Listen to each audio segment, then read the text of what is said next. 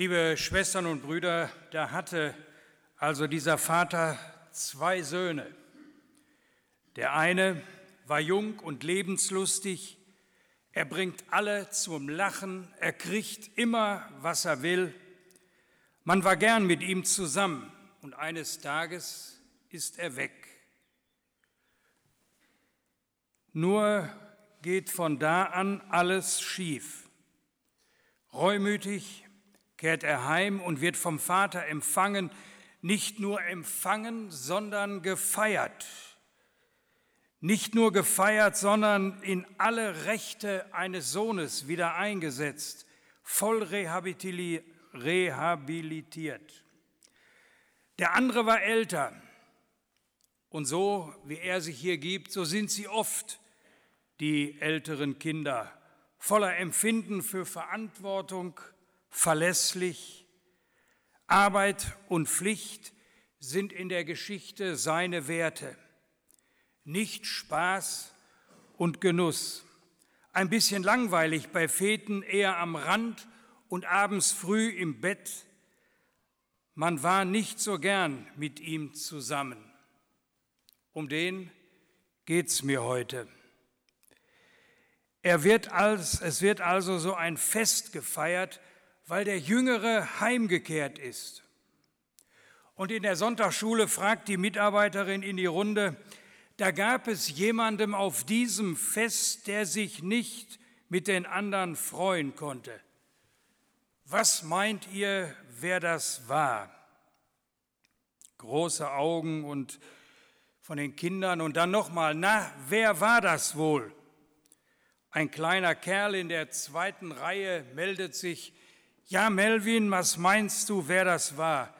Und er antwortete, wer sich nicht so richtig freuen konnte, war das gemästete Kalb. Es gab noch jemanden, der sich nicht freuen konnte, das war der ältere Bruder. Er regt sich gewaltig auf, er feiert nicht mit und der Vater versucht, ihn zu überzeugen, aber es blieb offen, ob das gelingt. Man kann skeptisch sein. Die Geschichte endet offen. Und schauen wir einmal auf die Story aus der Sicht von denen, die höchstens neugierig, vielleicht sogar sehr skeptisch, keinesfalls schon überzeugt vom christlichen Glauben sind. Ihr Blick ist schärfer, unverstellter und darum sehr erhellend. Sie sehen einen Menschen, der vielleicht verlässlich große Leistungen bringt. Er ist offenbar bescheiden, er fordert nicht viel für sich, er ist ernsthaft, kein Luftikus. Examen in der Regelstudienzeit, ehrenamtlich in der örtlichen Kirche tätig, eine Säule der Gemeinde. So wollen wir doch auch Mitarbeiter. Er tut seine Arbeit Jahr um Jahr in heißen Sommern, genauso in kalten Wintern. Er weiß, eines Tages wird er den Hof besitzen und dabei fühlt er mehr Verantwortung als Vorfreude das Erbe der Väter erhalten. Er ist auch gerade heraus, er sagt, was er denkt und er tut, was er sagt.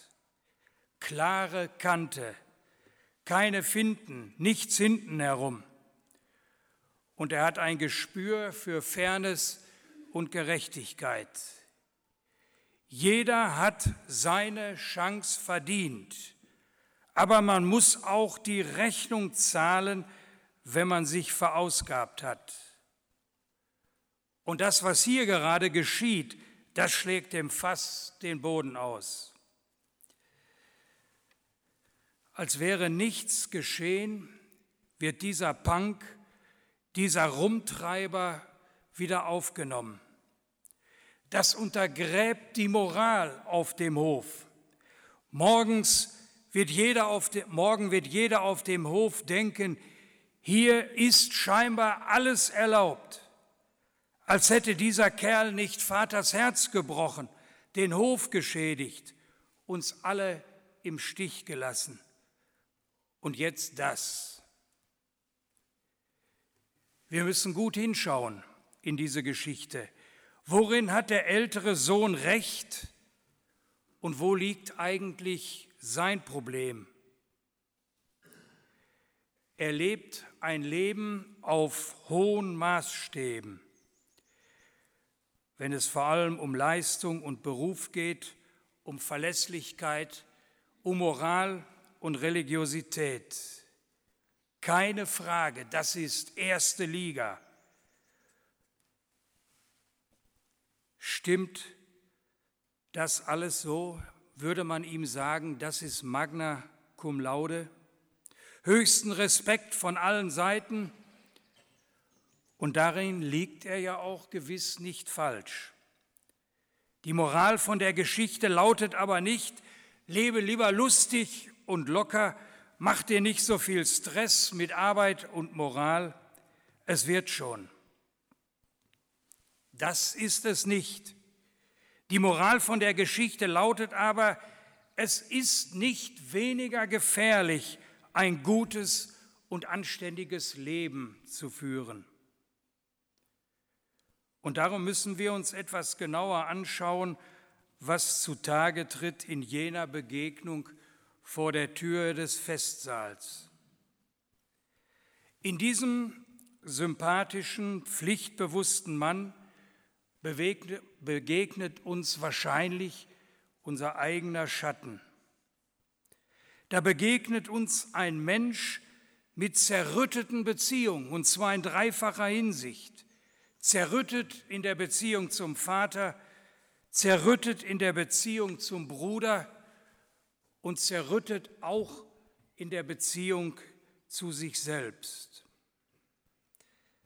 Und wir müssen fragen, wo liegt, eigentlich der Unterschied zwischen einem Menschen, der Jesus folgt, und einem hochmoralischen und hochreligiösen Menschen? Warum ist die Beziehung zum Vater denn zerrüttet?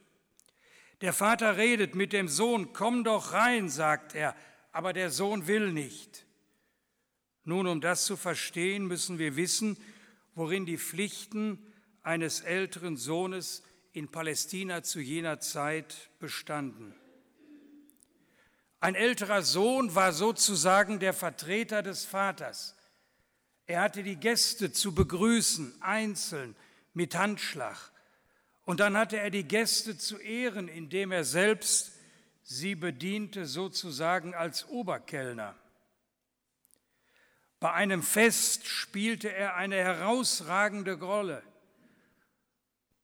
Und dieser Sohn verweigert sie.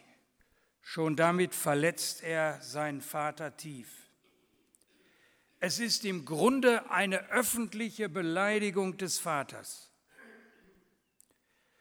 Der Vater hätte nun jeden Grund der Welt, den älteren Sohn links liegen zu lassen und innerlich zu grollen. Warte nur, Bürschchen, wenn das alles vorbei ist, dann sprechen wir uns noch einmal. Aber das tut er nicht. Vor dem ganzen Dorf demütigt er sich und zeigt zum zweiten Mal, dass er nichts Größeres kennt und nichts Wichtigeres hat als seine Töchter und Söhne. Verstehen wir? Gott kennt nichts Größeres und hat nichts Wichtigeres als dich und mich. Er geht hinaus wieder und er ringt um sein Kind erneut. Er sagt also, komm und freu dich mit uns. Aber der Sohn sagt zwei harte Sätze und dies ist die, der erste. Siehe, so viele Jahre diene ich dir und habe dein Gebot noch nie übertreten und du hast mir nie auch nur einen Bock gegeben, dass ich mit meinen Freunden fröhlich gewesen wäre. Ohne Anrede, so wie in schlechten E-Mails, ohne die übliche respektvolle Anrede Vater. Das war die nächste Beleidigung. Und dann zeigt er, wie er sein Leben beim Vater empfindet. Gedient habe ich dir, dein Gebot nie übertreten. Nie. Er hat gerade den Vater dreimal beleidigt, die Gäste nicht begrüßt, den Dienst bei Tisch verweigert und die respektvolle Anrede unterschlagen. Für den Vater wird in diesem Moment klar, dieser Junge lebte bei mir in nächster Nähe und war doch unendlich weit weg.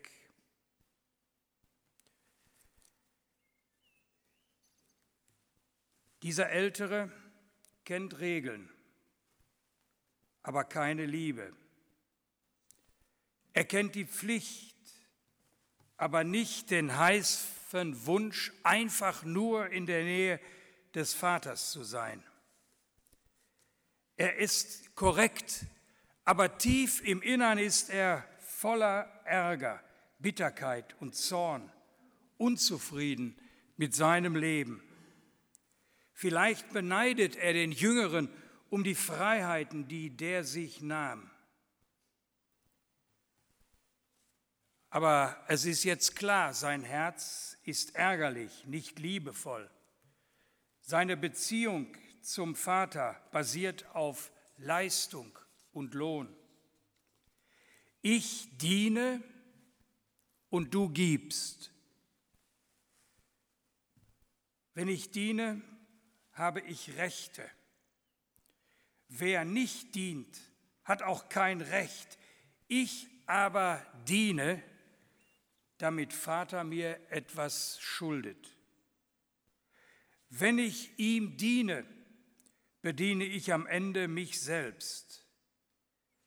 Dann muss er mich erhören und dann muss er mich anerkennen. Das ist der religiöse Mensch. Das ist der fromme, der eifrige Mitarbeiter, der gute Mensch, vielleicht auch von Wermelskirchen.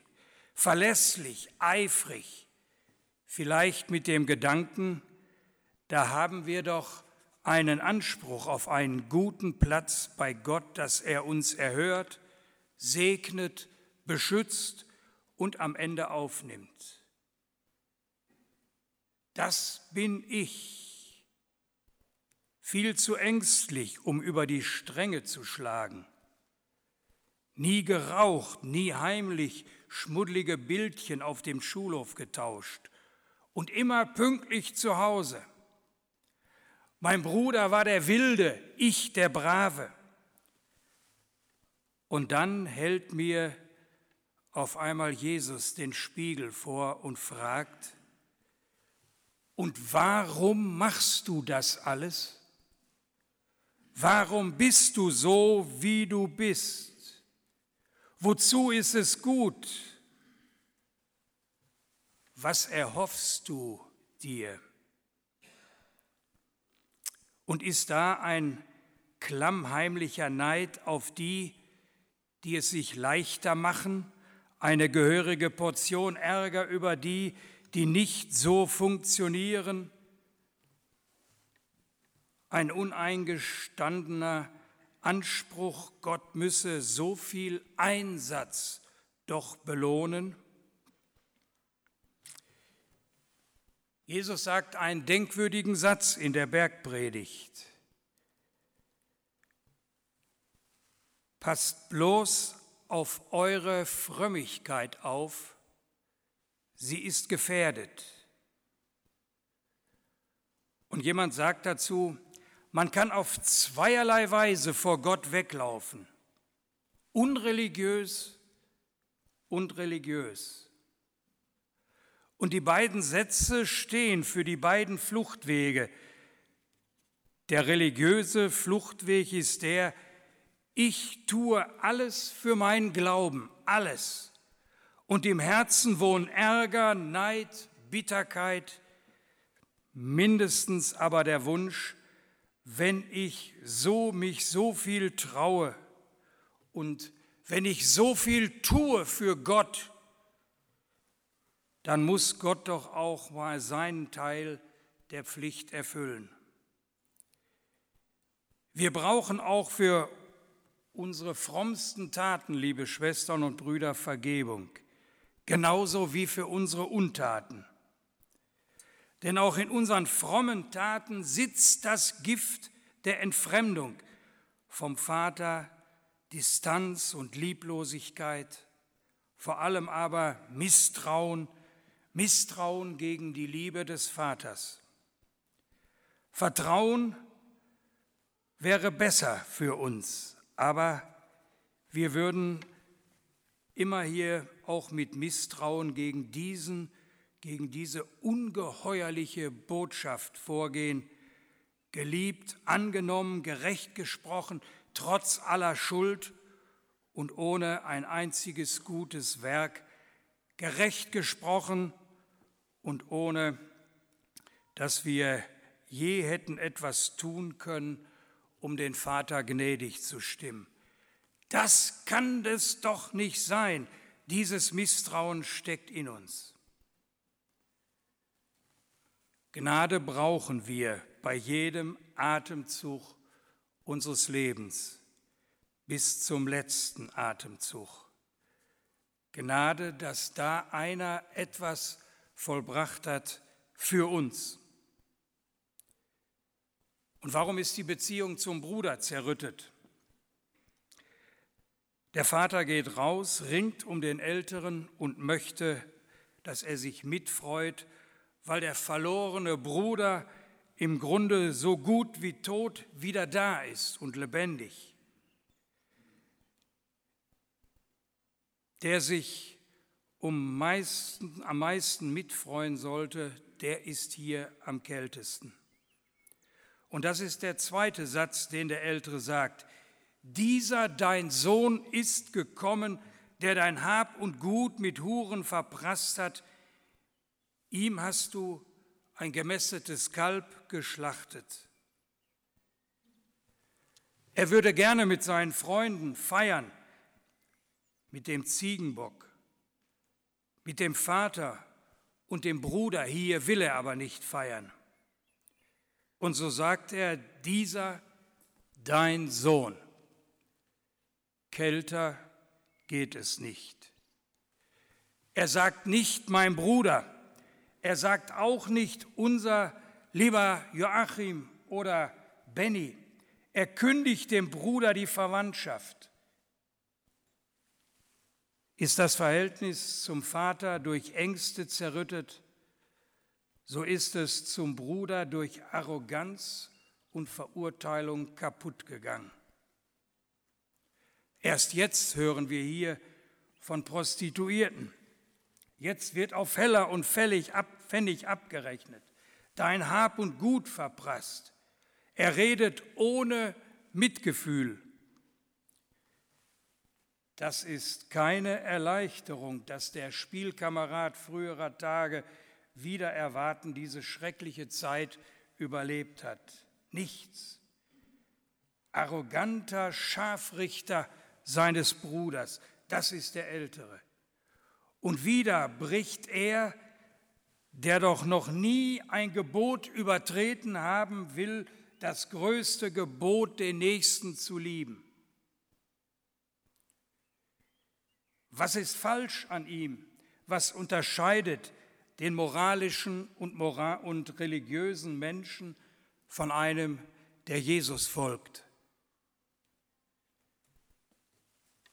Es ist das Fallbeil gegen die, die es nicht so scheinbar gut gemacht haben wie er, deren Leben nicht glatt verlief, die Narben mit sich tragen, die auf vieles nicht stolz sein können. Ältere Brüder und Schwestern verstehen es, anderen zu zeigen, wie hoch überlegen sie sich fühlen wie tief gefallen diese anderen aber sind. In der Kirche geht das so. Jüngere Brüder ahnen, dass die Kirche voller älterer Brüder ist und darum bleiben sie oft fern. Das müssen sie sich doch nicht antun. Ist es nicht klüger, auf Abstand zu bleiben? Wie fühlt man sich, wenn etwa eine Ehe zerbrochen ist, die Kinder nicht so gerieten, der Job weg ist oder man so richtig das Leben vor die Wand gefahren hat? Oder wenn man mit Gott kein Verhältnis oder nur ein sehr schwieriges hat?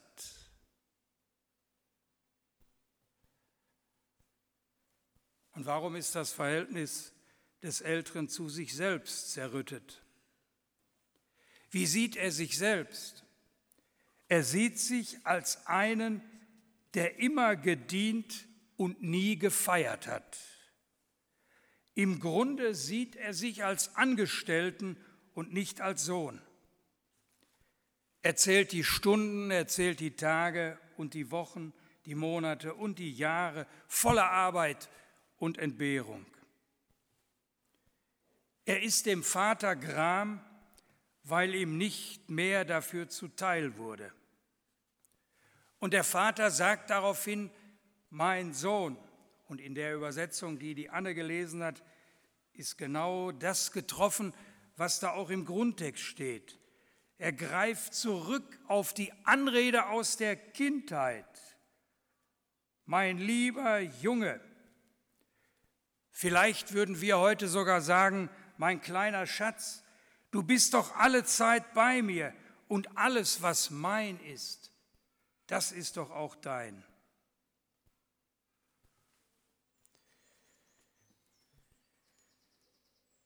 Aber der ältere Bruder ist genau damit nicht zufrieden. Er kann es nicht genießen, dass Vater der Mittelpunkt in seinem Leben ist dass er bei ihm sein darf, ganz nah, geliebt, mit ihm bei der Arbeit, mit ihm beim Feiern.